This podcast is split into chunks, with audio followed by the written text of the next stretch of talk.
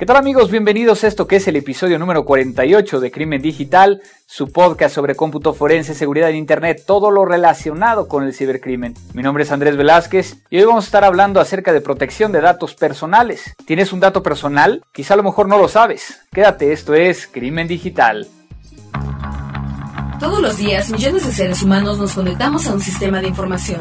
Vivimos una realidad virtual donde convivimos, crecemos y maduramos. Enviamos y recibimos datos a través de una red donde nadie se conoce. Solo vemos imágenes y reflejos, no juzgamos, solo intercambiamos. Es mejor estar informado, no hay pretextos. Crimen Digital, el podcast conducido por Andrés Velázquez con todo lo relacionado al cómputo forense, seguridad en Internet y las últimas tendencias nacionales y mundiales del cibercrimen.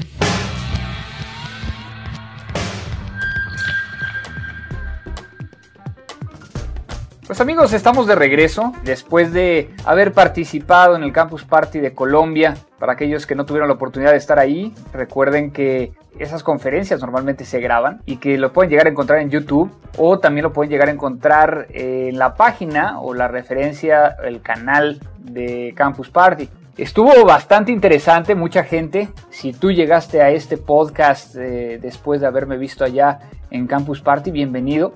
Y pues para aquellos que a lo mejor es la primera vez que escuchan un podcast, recuerden que normalmente nos gusta tener comunicación con todos ustedes. Es decir, que ustedes nos manden un correo electrónico a contacto arroba crimendigital.com o también un Twitter a arroba crimendigital. Recuerden que también pueden llegar a acceder a la página de fans de Crimen Digital en Facebook. Simplemente dentro de Facebook buscan Crimen Digital donde también allí estamos normalmente avisando cuando salen los nuevos podcasts, al igual que en Twitter y al igual que en la misma página que es crimendigital.com, donde hay muchas, muchas personas se comunican con nosotros y precisamente es donde voy a iniciar por acá precisamente sobre la última emisión de, Crimen Digital, la conferencia de Octopus, Adrián Flores, Jaime Juárez, que dice muy interesante la entrevista y todo el episodio en general, solo capacitando a los encargados de legislar las leyes se podrán crear leyes buenas en cuanto al uso de Internet.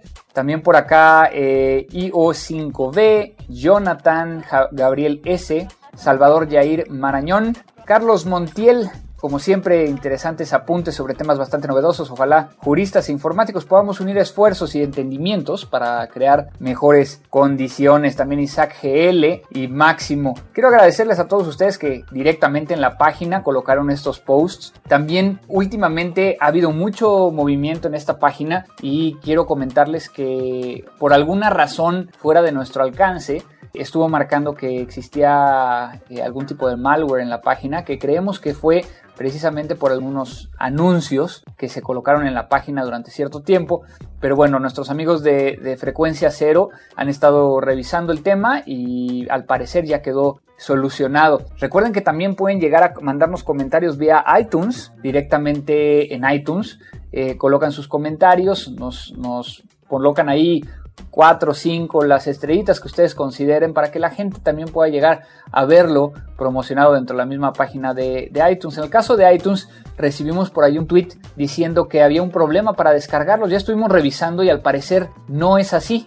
Entonces, si tienen algún problema, también revisen que sea su máquina. No, no vayan normalmente como, como nos pasa a la gente de sistemas, de que cuando algo no funciona siempre es culpa de los de sistemas. También revisen que puede llegar a ser su máquina la que pueda llegar a tener algún tipo de problema. También por acá vía Twitter, estoy abriendo el Twitter de Crimen Digital, donde pueden llegar a, ver que estamos ahí promocionando algunas cosas. Y bueno, muchas gracias a Gustavo Pressman, un gran amigo que ya lo tuvimos aquí como, como invitado especial en, en este podcast, que nos manda un Follow Friday, bueno, como le decimos nosotros, un Forensic Friday. También por acá eh, One, Miguel Encita, División de Arisa, la G85, Fleur 666, Ice, Ice B, que también, bueno, estuvo hace un par de semanas. Como ustedes saben, apareció la noticia de que México había firmado ACTA. Bueno, hasta el momento en el cual estoy yo, yo grabando este, este podcast, quiero decirles que hay que tener mucho cuidado porque se está empezando a, decir cosas que de alguna manera pueden llegar a no ser ciertas, como es el caso de que efectivamente el embajador, en una forma que todavía no entendemos, firmó un acuerdo en Japón eh, en el tema de ACTA. Sin embargo, bueno, esa persona no tiene ningún poder para poder llegar a, a, firmarlo y que se convierta en un hecho. Todavía hace falta que la Cámara de Senadores pueda llegar a realizar sesiones y que pueda aceptarlo. Y bueno, el tema es de que si bien se vuelve a intentar el tema de acta y como lo he expresado en ocasiones anteriores, es un tema que yo no estoy de acuerdo en cómo se quiere llegar a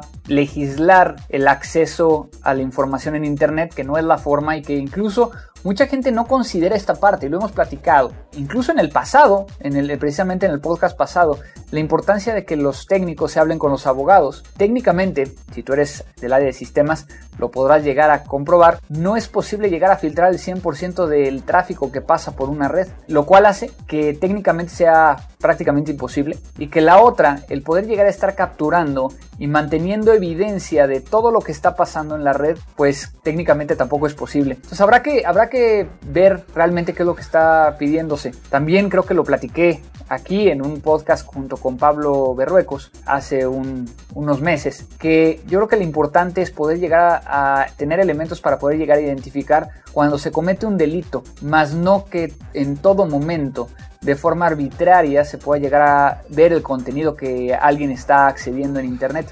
De tal manera que entonces hay que, hay que dejarlo muy claro. También cuando ustedes apoyen o no apoyen, traten de ser lo más explicativos posibles, explícitos. ¿A qué me refiero con esto? Que la gente entienda realmente cuál es su posición, el por qué sí o el por qué no. Mucha gente hoy en Twitter, en las redes sociales, está diciendo simplemente no por decir no, pero creo que hay que dar ese, ese paso extra al respecto. También me estuvieron llegando muchísimos mails y es un tema muy interesante porque he recibido, por ejemplo, felicitaciones de Álvaro Villamizar, espero que así se pronuncie. También por acá Alejandro Gutiérrez, que nos pide información acerca de a lo que son las extorsiones por email, ya que recientemente lo trataron de extorsionar y no sabía qué hacer y le gustaría saber si a más gente le ha pasado esto y qué es lo que han hecho. Eh, saludos y felicidades por su programa. Muchas gracias Alejandro. Bueno, este es un tema muy interesante. Depende en qué país estés, depende en qué estado de la República Mexicana estés, en, depende en qué departamentos te encuentres, a lo mejor en Argentina, en Colombia. La difamación, la extorsión, la amenaza es eh, considerado a veces un delito que está dentro de la parte administrativa, no realmente de la parte penal. Y por otro lado también, dependiendo del país, es donde se puede llegar a encontrar pruebas. Por ejemplo, en el caso de México, no hay una ley que obligue a los proveedores de Internet el almacenar la información con respecto a la IP y quién hizo uso de esa IP durante cierto tiempo. En este caso, por ejemplo, ¿qué es lo que nosotros hacemos como investigadores en estos casos? Uno es de que hay que entender que el que busca encuentra hasta cierto punto, pero también que hay que entender lo que está detrás de esa, extorsión o de esa amenaza. Hay muchas extorsiones que son simplemente como el phishing, les llega a todo mundo, tratan todo mundo de, de que les llegue a todo mundo y que genera una reacción. Precisamente muchas de estas extorsiones, si no son ciertas, pues lo que están esperando es esa, esa reacción. No reaccionen, yo creo que sería la primera recomendación.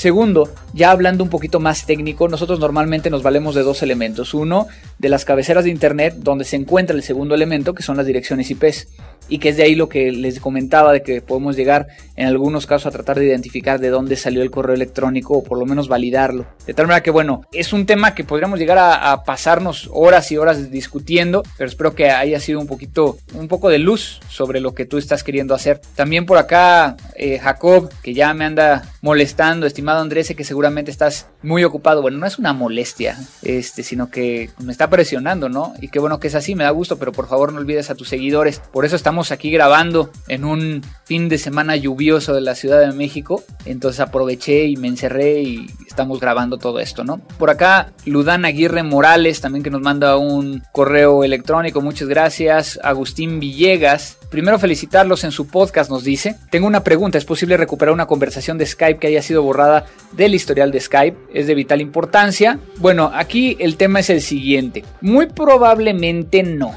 Depende cómo haya sido eliminada y depende cómo esté eh, la computadora y el uso de la computadora. Cuando uno le pone eh, borrar historial o que le deshabilitó el guardar las conversaciones, pues prácticamente no se guarda nada. En dado caso de que hayan existido y que por alguna razón las hayas borrado, puede llegar a quedar en espacio no asignado. Sin embargo, el poder llegar a vincularlas tiene que ser de una forma muy específica. ¿Por qué? Porque todas estas conversaciones se quedan en una base de datos, en un formato específico de SQLite, así es como se le llama la base de datos o el formato, donde lo podrías llegar a, encontrar. También por acá Felipe Knight es licenciado en informática y que bueno, que, gracias por compartir toda esta información, que bueno, que le gustó muchísimo algunos de los eh, podcasts también por acá. Jorge Flores, muchas gracias. Marcelo Guzmán, muchas gracias. Que me hace una pregunta muy específica que de hecho yo ya la había respondido que no es, él no está de acuerdo conmigo, que por qué nos basamos en herramientas solo comerciales. Entiendo que debemos saber que existen las herramientas comerciales, pero usarlas para simplificar los trabajos no estoy del todo seguro, ya que un análisis forense demandaría eso, ¿no? Digo, encontrar soluciones y retos de esta materia. A ver, voy a dejarlo o voy a tratar de, volverlo a, retomar y no hacer esto tampoco un tema muy extenso porque tenemos que pasar a la parte de lo nuevo. Pero por ejemplo, es muy, muy importante, Marcelo, el poder llegar a entender lo que está sucediendo alrededor del mundo. Algo que, que, podrás llegar a ver en los últimos podcasts es de que el conocimiento de esta área es de muy pocos, o sea, muy pocos son especialistas en esta materia. Cuando nosotros tenemos que presentar pruebas ante un procedimiento legal, ante un juez, ante un fiscal, muchas veces esa persona no tiene los conocimientos necesarios para interpretarlo. Eso hace que precisamente se valga de peritos, de especialistas que le puedan llegar a ayudar. Pero también por el otro lado, ese mismo desconocimiento muchas veces es explotado por los abogados o por las contrapartes. Digamos que yo genero una imagen forense utilizando DD y esa imagen forense la hago enfrente de un ministerio público, de un fiscal, dándole toda la validez a la imagen forense como si fuera exactamente el mismo. Ahí estoy utilizando software libre y no habría ningún problema. Pero el momento en que yo empiezo a tratar de extraer información, me va a ser mucho más difícil el poder llegar a probar algunos elementos por el hecho de que el uso del software libre significa que yo puedo llegar a manipular un código o manipular la herramienta que está permitiendo sacar las cosas. Entonces, si bien lo vemos desde un punto de vista muy, muy técnico y muy ingenieril, pues si lo haces con una herramienta de software libre, una herramienta comercial, vas a llegar al mismo resultado. El problema como tal es de qué pasa si la contraparte no dice toda la información. Y entonces en el momento en que empezamos a revisar, te hacen la pregunta, simplemente te preguntan esto, ¿tú podrías modificar la herramienta que utilizaste para realizar el análisis forense? Y la respuesta es sí, como tal, ya están metiendo un hecho de duda, lo cual a lo mejor, bueno, tú y yo sabemos que a lo mejor lo podemos modificar para bien, pero el juez o el fiscal o la persona que va a estar ahí y tomar ambos, ambos peritos y confrontarlos de alguna manera, podrían llegar a generar cierta duda, que muchas veces no queremos que, que, que genere esa duda, precisamente por ello muchas veces se utiliza herramientas comerciales yo podría llegar a hacer todo con, con, herramientas de software libre y de hecho lo he platicado en muchas veces que así fue como yo empecé. Sin embargo, cuando empecé a presentar pruebas y empecé a ver que tenía que hacer 3, 4, 5 veces el tiempo que me tardaba yo con una herramienta comercial y punto número 2, que yo nada más tenía un par de días para presentar una pericial, pues entonces la facilidad que me daban las herramientas comerciales, más el hecho de que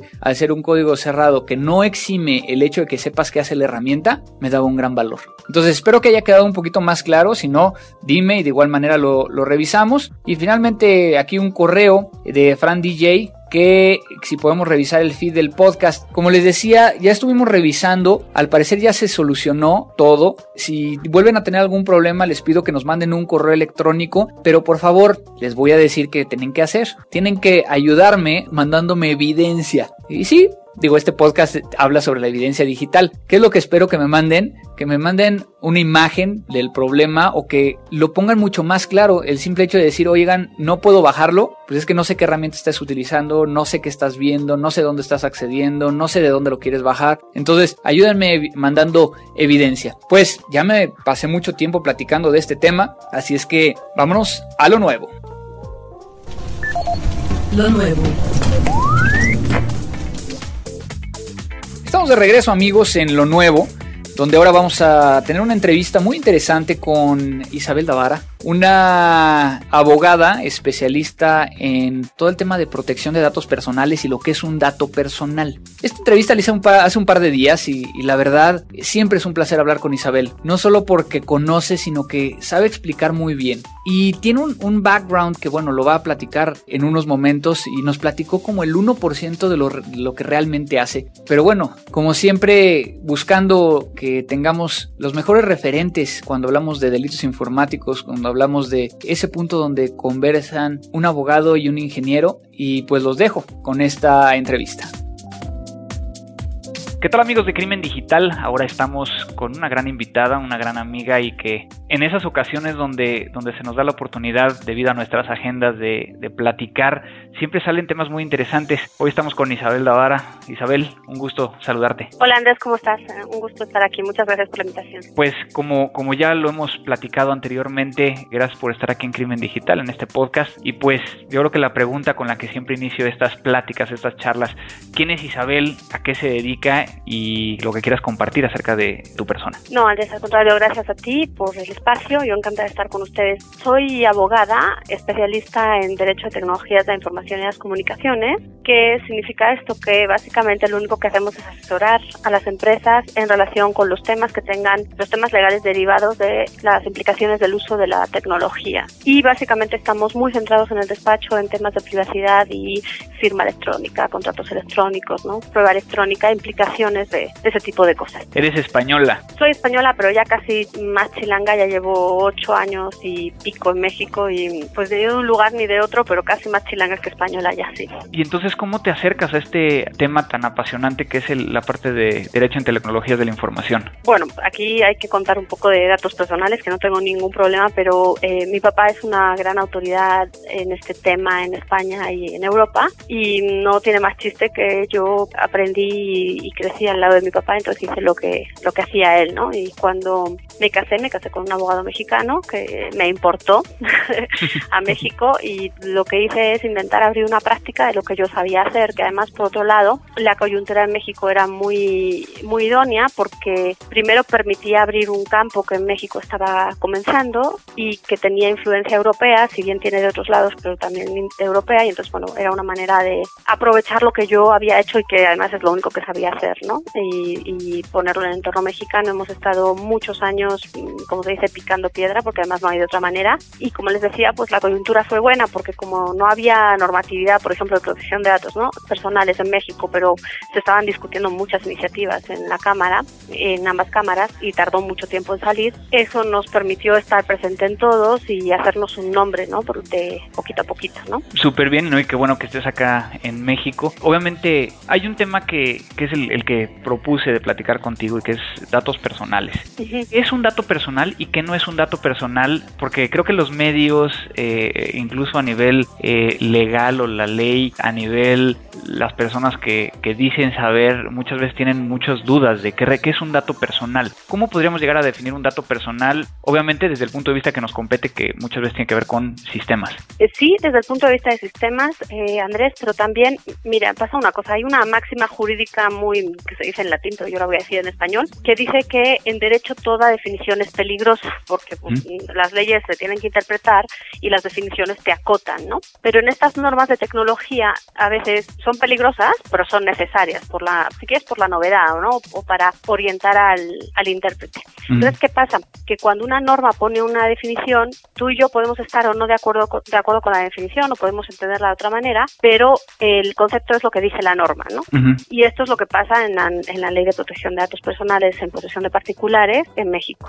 Y en casi todas las leyes en el mundo en datos personales, ¿no? Y hay una definición muy clara de datos personales que es cualquier información concerniente a una persona física identificada o identificable. Esto quiere decir cualquier información, podemos dividirlo en tres. Cualquier información, es decir, yo recuerdo una anécdota que siempre cuento que hace, llevaba yo muy poco tiempo en México y un excomisionado de, de la autoridad fue a la, al Senado y dijo, hay por ahí una españolita que hasta dice que la sombra es dato personal. Claro que sí. En cuanto sea cualquier información concerniente a una persona persona física identificada o identificable, pues está el ejemplo de Peter Pan, ¿no? Evidentemente es un ejemplo exagerado y es un ejemplo que, bueno, saca a colación esa referencia en el Senado, que además yo agradecí mucho porque aunque, aunque sea una crítica, pues que te nombren en el Senado es para agradecerlo, ¿no? Pero es un ejemplo bueno de lo que estoy intentando decir. La definición es muy amplia y no está mal hecha.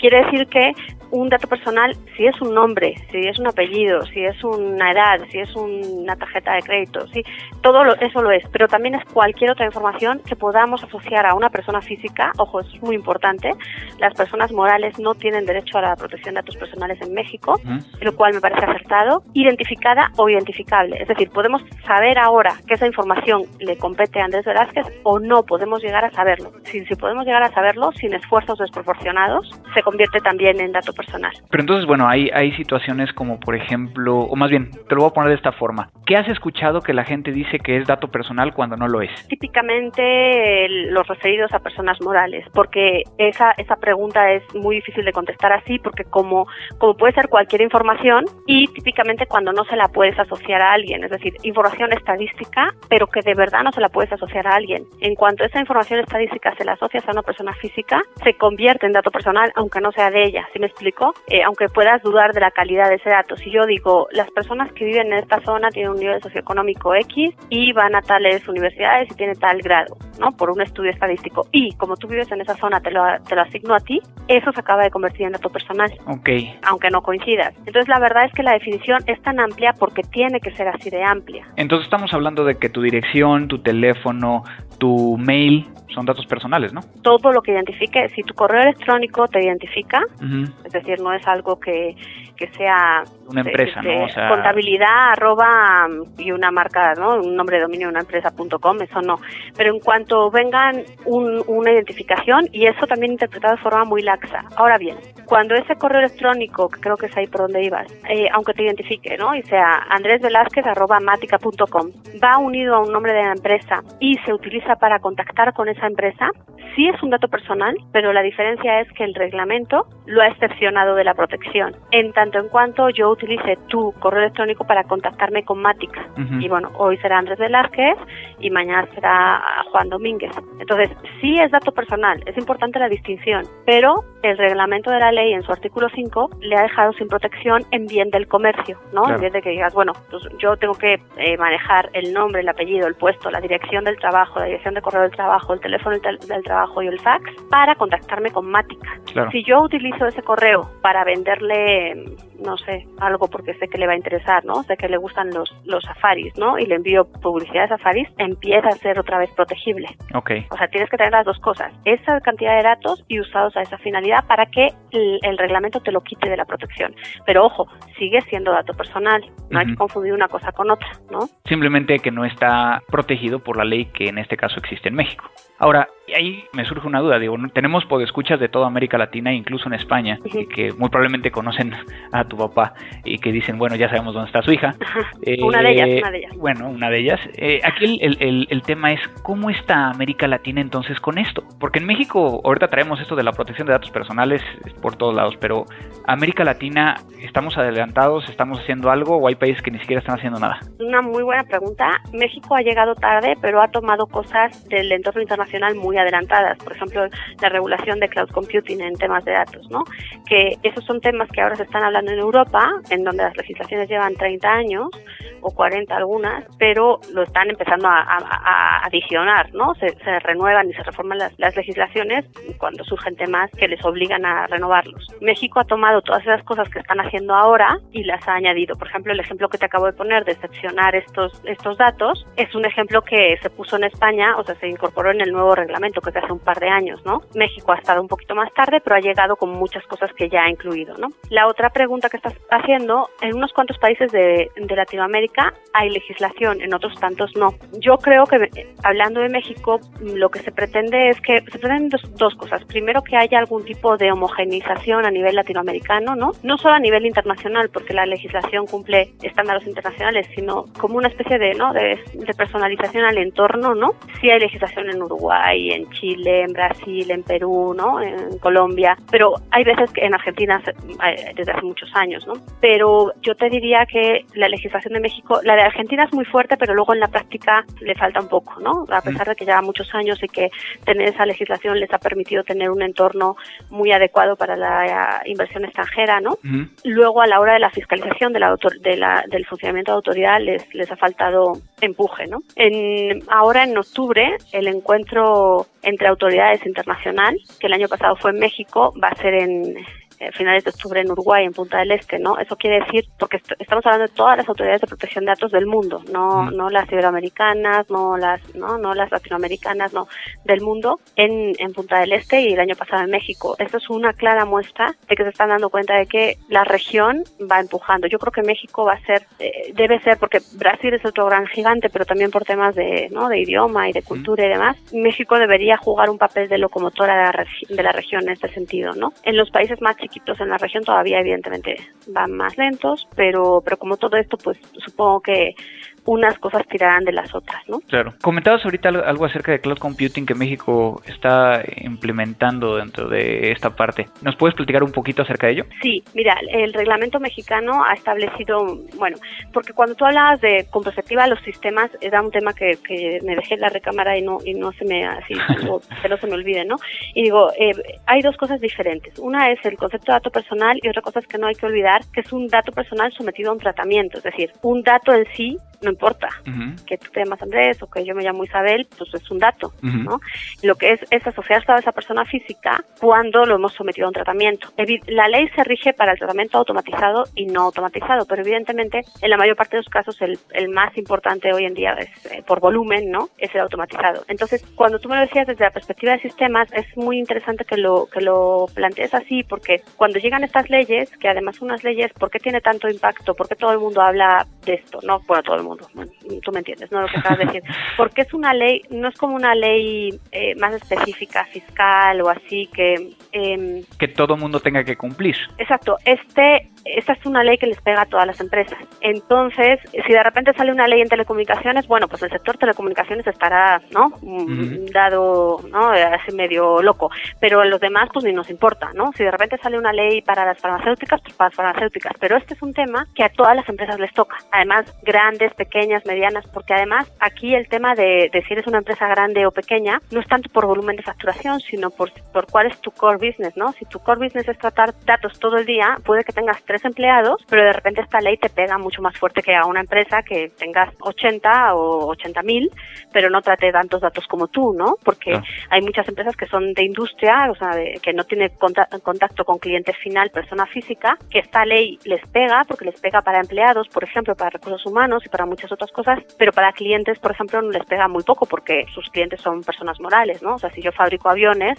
normalmente mi cliente es una persona moral, no es mi, ¿no? Pero si a lo mejor tengo una empresa de investigación de mercados muy pequeñita, pues tengo más problema de, datos personales que la otra que tiene que factura 400 millones de veces más que yo, ¿no?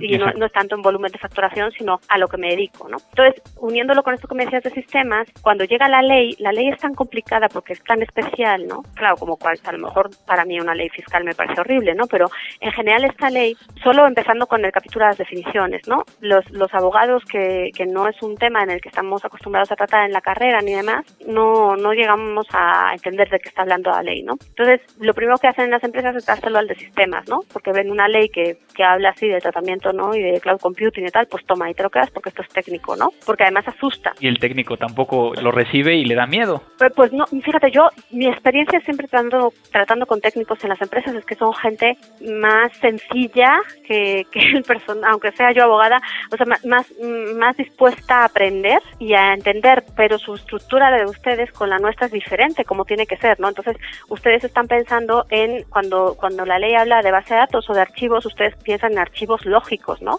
Que además es que, bueno, para la redundancia, es lógico que ustedes piensen así, pero la ley lo que me está buscando es un archivo jurídico y claro, nunca lo define, lo define, pero, pero hay que saber de qué está hablando la ley, ¿no? La ley lo que está buscando es la finalidad jurídica del tratamiento. Entonces tú se lo das al técnico y, te, y le dices, bueno, ¿cuántas bases de datos tienes en tu empresa, no? Y te dice 400 millones y las que se y las que se creen en Excel ellos, ¿no? Y, y ese no es el punto de lo que estamos buscando porque eso es imposible. O sea, eso será importante a la hora de poner medidas de seguridad, pero para definir cuáles son mis tratamientos en mi empresa, tendré que pensar en finalidades, ¿no? Tendré que pensar en, en finalidad de recursos humanos y dentro de recursos humanos pensar en candidatos, en estudios socioeconómicos, psicométricos, de ese estilo de cosas. Tendré que pensar en clientes y clientes a los que les hacen publicidad y de ahí distinguir. Tendré que pensar en otras cosas como acceso a edificios, capacitación, cosas por el estilo, ¿no? Claro. Pero eso te tiene que ayudar a alguien que pueda eh, encontrar esta finalidad jurídica y dentro de esta finalidad jurídica empezar a ver dato por dato los datos que tratas en cada una de ellas para saber si son adecuados, si no son, ¿no? Si no son excesivos, si, si estás tratando los datos que la ley te deja. Es un estudio completo de la empresa y entonces es al final es difícil hacerlo trasladar esto a la gente porque uno dice, bueno, mm, la ley de datos, bah, ponemos un disclaimer y ya, ¿no? Así de Mm. consentimiento. Y en realidad lo que tienes que hacer es un estudio absolutamente a profundidad de todos los datos y el flujo lógico de los mismos. Es decir, y, y ahí te va lo de cloud computing. Desde dónde los recabas hasta qué, qué haces con ellos en tu propia empresa y dónde salen, ¿no? Entonces, un dato puede salir porque tú se lo des a un tercero porque eh, estás haciendo una transferencia, porque, no sé, pon tú que estás obligado por ley, ¿no? Se lo das a Hacienda Para, ¿no? Para los impuestos de tus empleados. Bueno, pues ahí Hacienda hará lo que quiera con los datos dentro de sus competencias y facultades. Ahí no tienes nada, pero luego hay un montón de veces en que los datos salen por otras razones, que es una razón de prestación de servicios, ¿no? Tú contratas a alguien para que te dé soporte técnico, pero eso significa que él accede a los datos, ¿no? O contratas a alguien para que te eh, gestione la nómina, ¿no? Entonces le pasas los datos de tus empleados o para que te haga un mailing de publicidad de tus clientes, ¿no? Entonces, esa prestación de servicios se llama eh, remisión en términos mexicanos y ese encargado del tratamiento al que contratas, que es el ejemplo de una- uno de esos ejemplos es normalmente es cloud computing, pues tiene que seguir unas reglas y hay que ponerlo en un contrato. Te estoy dando datos personales que son de este tipo, tienes que poner medidas de seguridad y tienes estas obligaciones, ¿no? Entonces, la, la normativa mexicana, o sea, en todas las leyes eh, de este estilo ya se habla de este tipo de prestaciones de servicios, pero la normativa mexicana ha establecido un artículo específicamente en el reglamento para cloud computing que tiene un tema que si lo unes con, yo sé que es una cosa muy técnica jurídicamente, pero que si lo unes con el ámbito de aplicación de la norma, acaba de hacer, y yo creo que es la única normativa en el mundo por, por novedad que lo deja tan claro, digo, de las otras se puede inducir e interpretar, ¿no? Mm. Pero esta lo deja claro que si tú contratas un servicio en la nube de un gigante norteamericano, por el hecho de prestar ese servicio en la nube a un prestador de servicios que está establecido en México, ese gigante está sometido a la normativa mexicana. Ok, ok. Entonces es muy importante porque está muy claro que cualquiera que pongas así comercialmente en la nube como empresa van a tener que adecuarse esas, esos contratos y se le puede juzgar en México administrativamente y el IFAI tiene competencia sobre él. Ujú, Ok. Entonces eso es un ejemplo, ¿no? No, y, y es, es algo que va muy por adelante de lo que, lo que se está haciendo en, en otros países, como bien lo comentas. Ujú. Pero, ¿qué pasa? Digo, ahorita hemos estado platicando desde el punto de vista de las empresas, del manejo, del, de cómo se trata la información. Pero vayamos tantito al otro lado, ¿no? Y es un lado que también creo que no se ha, digo, sí se ha platicado y sí se ha hablado de ello, pero no queda tan, tan claro. Yo doy información personal a empresas para contratar algún servicio, para poder llegar a, a solicitar algún tipo de información y demás. ¿Qué pasa si ellos hacen mal uso de esa información? ¿Qué tengo que hacer? En México, ¿verdad? Porque Digo, sí, digo, pero, no tienes eh, oyentes de otras partes, pero en México, eh, mira, en México lo que tienes que hacer es, bueno, primero, o sea, primero tienes que saber si, tú dices, han hecho mal uso, pero bueno, ¿cómo sabes que han hecho mal uso? O sea, primero lo ideal sería, puedes hacer dos cosas, ¿no? Primero, ejercer un derecho ante el propio, ante la propia empresa, ¿no? Uno de los derechos ARCO de acceso, rectificación, cancelación y oposición, ¿no? Y si esos derechos no se ven atendidos o no se ven atendidos como tú crees que debe ser, ya te vas al IFAI, ¿no? O puedes poner una denuncia ante el IFAI y decirle, yo creo que mm, esta empresa está vulnerando mis datos por esto, por esto y por esto. Ajá. Pero lo que quiero decir es, y el IFAI se pone en marcha y ya, ya lo está haciendo, la gente dice que el IFAI está tardando en hacer cosas y yo de verdad, honestamente, claro, también cada quien le cuenta, cuenta la historia como le va en ello, ¿no? Pero nosotros como asesores no hemos parado en este semestre de atender procedimientos y los procedimientos están vivos des- desde el 6 de enero de este año, es decir, no, eh, no, no, no, hace nada. Y claro, lo que pasa es que evidentemente siempre empiezan con las, eh, los procedimientos, típicamente empiezas contra la empresa más grande que te molesta, ¿no? Día a día, pero te digo, puedes hacer las dos cosas. Si tú lo que quieres es decir, bueno, hay dos cosas. Si ya ves que te están tratando mal tus datos, pues vas y denuncias ante el IFAI. Lo que pasa es que la, la parte de esto es, tendrá que tener un sustento la denuncia. Típicamente no, este tendrá, no es tendrá, porque el IFAI se va bajo denuncia de parte. Nosotros hemos recibido casos, digo, y esta vez desde el lado de la empresa, que dices, es que no tenía ni que haber salido porque no tiene sustento, pero el IFAI está del lado del titular, ¿no? claramente del lado del titular y lo está poniendo en marcha, ¿no? Mm. Pero bajo denuncia de parte. El IFAI puede hacerlo también de oficio, pero bajo denuncia de parte se pone en marcha, ¿no? Ah. Eh, lo que pasa es que también les diría, bueno, pues que poca una denuncia de parte, en mi, opinión, debería estar. O sea, la ley dice que, que lo puedes hacer y decir así, pero dirás, bueno, yo me siento vulnerado por esto, por esto y por esto, ¿no? Y la otra, evidentemente, es que digas, yo fui y pedí mi, no sé decirte, no quiero poner un caso para no fomentar, ¿no? Pero yo pedí mi derecho de acceso en tal empresa o en tal universidad o en tal hospital o en tal no sé qué, pasaron los 20 días y, no, nadie me contestó.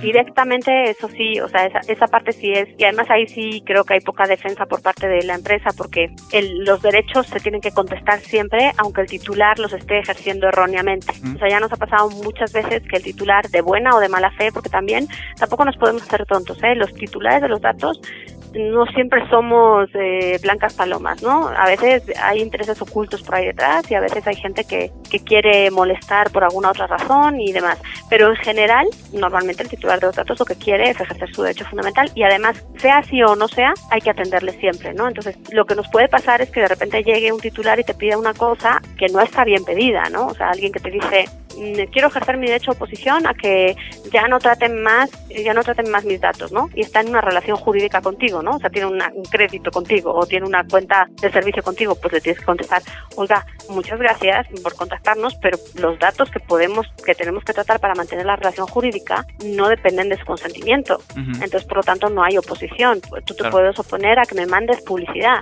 ¿vale? No, no, ya no quiero, te pago la hipoteca, pero me caes muy mal y entonces pues ya no me mandes publicidad de cacerolas. Ahí te la compro, sí, ya no te voy a mandar nada. Pero lo que no puedes decir es que no te, ya no trates tus datos porque hay una relación jurídica entre tú y yo, ¿no? O sea, no podrías llegar a ir a algún lugar, pedir un crédito y decir no te voy a dar ningún dato, pero dame el crédito.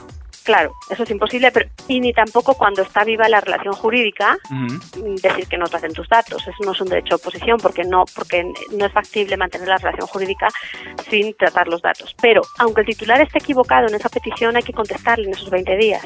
Y si no se le contesta porque dice, ah, este no sabe lo que quiere y está confundido, y se dejan pasar esos 20 días, ahí ya hay un, un incumplimiento, ¿no? Y, y, eso es importante saberlo. Entonces, uno puede ejercer sus derechos y si a los 20 días no le han contestado, bueno, hay unos plazos ahí de, de puedo pedir acreditar la, identidad en cinco días y cosas por el estilo, ¿no? Pero en general, desde que acredito la identidad y tal, otros 20 días, pues eso ya es, o sea, ya, ya voy directo ante el IFAI y ya no hay, en, o sea, ya no hay mucho que hacerle, ¿no? El IFAI se pone en marcha y, y veremos a ver qué nos dice, ¿no? Y veremos, entonces, pues trasladará la parte a la empresa el, el procedimiento, la empresa se defenderá y veremos qué, qué se puede hacer, ¿no? Claro. Claro. Digo, a final de cuentas creo que nos falta mucho el acercarnos a digo, los técnicos a tener un entendimiento de esta parte, ¿no? Por el otro lado también los abogados de acercarse a saber, porque muchas, de, como tú lo bien lo comentaste, muchas de, las veces en que se almacena, se transfiere información eh, que puede llegar a ser considerada como un dato personal, está dentro de sistemas. Entonces también entender esa parte. Pero, ¿qué nos falta en América Latina para que esto tenga un nivel que realmente pueda llegar a ser de orgullo para, para toda la región, además de lo que comentaste de ponernos de acuerdo? ¿Qué nos hace falta? No, la normatividad falta en muchos países y luego, desde luego, falta la implementación, porque además, aparte de que sea orgullo, yo creo que lo que no hemos sabido transmitir en los países es que es una cuestión de mercado. Es decir, Argentina, que lo comentábamos al principio, tiene ley desde 2002. La ley argentina es una copia calcada de la ley española, además de la ley española antigua.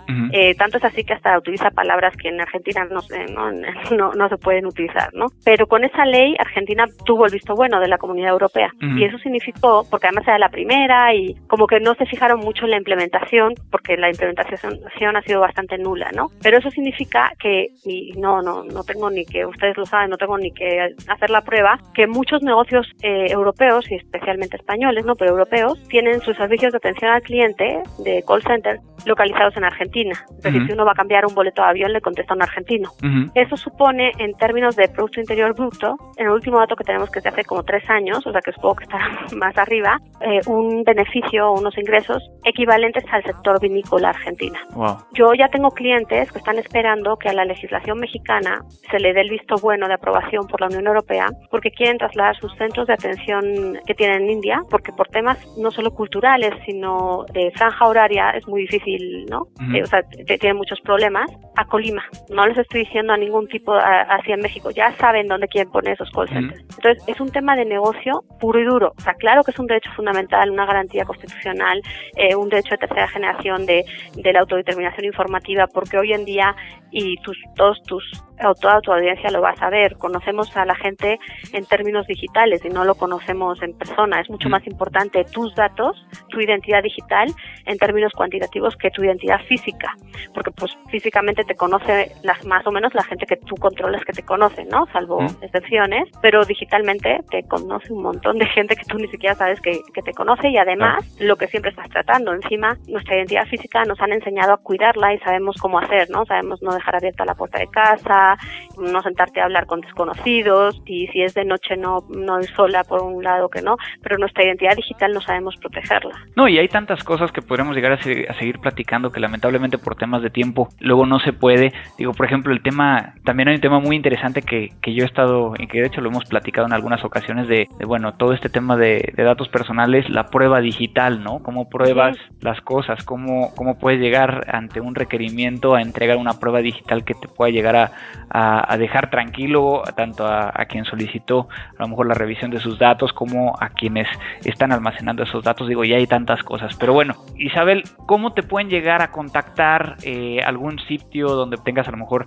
más información que quieras llegar a compartir con todos nuestros podescuchas? Sí, claro. En nuestro sitio web www.davara.com.mx ahí tenemos mucha documentación de legislación y demás y un correo de contacto que es info.davara.com .mx o el mío y Davara de Isabel Davara arroba davara.com.mx y bueno tenemos también un blog en política digital sobre firma electrónica entonces bueno pues para lo que quieran a sus órdenes. Ok, perfecto, ¿no? Digo, de, todas maneras vamos a poner, ya saben, en el post del blog eh, esta información que nos da Isabel y no me queda más que agradecerte muchísimo el, poder llegar a platicar contigo unos pocos minutos para, para compartir esto que está sucediendo y que, pocas personas le están dedicando el, el tiempo que, que, debería ser necesario para poder llegar a hablar de ello, ¿no? Sí, bueno, yo creo que ahí vamos, pero sí, tienes toda la razón, al contrario, muchas gracias a ti como siempre. Un placer estar contigo. ¿Algo que quieras agregar, Isabel? No, nada más, que estoy a tus órdenes, Andrés, como siempre. Muchísimas gracias, Isabel. Un gusto saludar contigo y esperamos que tengamos otro desayuno o comida ahí porque podamos llegar a discutir todos estos temas. Me parece muy bien, cuando quieras. Te mando un abrazo. Música.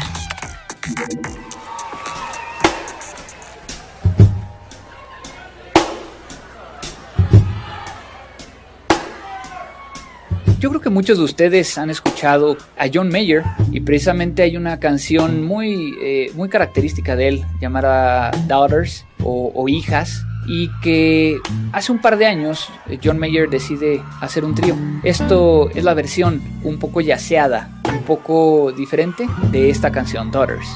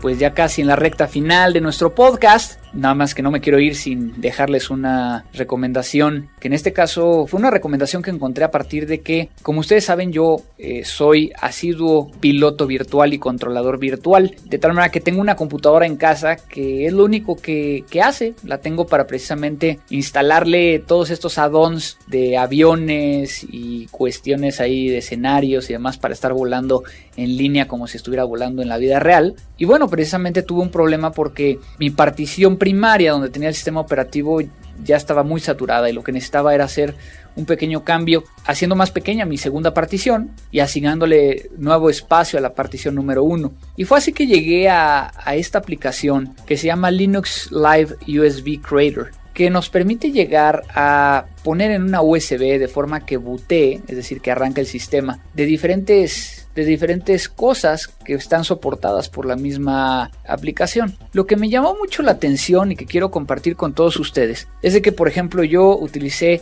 Gparted, ¿no? O Gparted que nos permite llegar a mover las particiones. Sin embargo, cuando descargas este Linux USB o Linux Live USB Creator o Liluc le llaman diferentes formas, tú puedes llegar a descargar el ISO de la información que quieres llegar a colocar dentro del USB directamente de la aplicación. Entonces, por ejemplo, viene el backtrack que puede llegar a ser booteable y lo booteas desde un USB. Tiene eh, herramientas para recuperación de archivos, tiene para sobreescritura, tiene diferentes versiones de Linux, cosa que a mí no me había tocado ver una herramienta tan sencilla que lo pudiera llegar a hacer. Entonces, esta es la recomendación de hoy, el Lili, como ellos le llaman, el Linux Live USB Creator, y vienen diferentes versiones, así es que está bastante fácil de utilizar. Como les dije, yo lo ocupé particularmente para bajar el Gparted eh, booteable para poder llegar a hacer estas modificaciones, pero ustedes podrían llegar a utilizarlo para muchísimas cosas.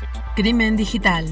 Pues bueno, con esto terminamos un nuevo episodio. Agradecerles a, todos los que nos mandan comunicaciones. Recuerden que nos pueden llegar a decir si les gusta, si no les gusta, qué temas quieren que vayamos viendo vía Twitter, arroba crimen digital, el correo electrónico contacto arroba crimendigital.com, la página www.crimendigital.com, donde también ponemos ahí todo lo que estuvimos hablando y las ligas de los entrevistados, los sitios de los entrevistados o también de, de, las recomendaciones, también lo ponemos ahí. También pueden llegar a contactarnos vía iTunes. Por favor, pónganos estrellitas de que les gusta, si es que así es. Y creo que esas son todas las formas eh, de poder llegar a contactarnos. Recuerden que mi Twitter personal es arroba eh, cibercrimen. Mi nombre es Andrés Velázquez. Simplemente quiero agradecerle a todos nuestros amigos de Frecuencia Cero, principalmente a Abel Cobos en la producción, postproducción, edición, emisión, página y demás elementos de este podcast. Y pues no me queda más que agradecerles a todos ustedes y decirles que esto fue Crimen Digital. Crimen Digital, el podcast conducido por Andrés Velázquez con todo lo relacionado al cómputo forense, seguridad en Internet y las últimas tendencias nacionales y mundiales del cibercrimen. Frecuencia Cero, Digital Media Network, www.frecuenciacero.mx, pioneros del podcast en México.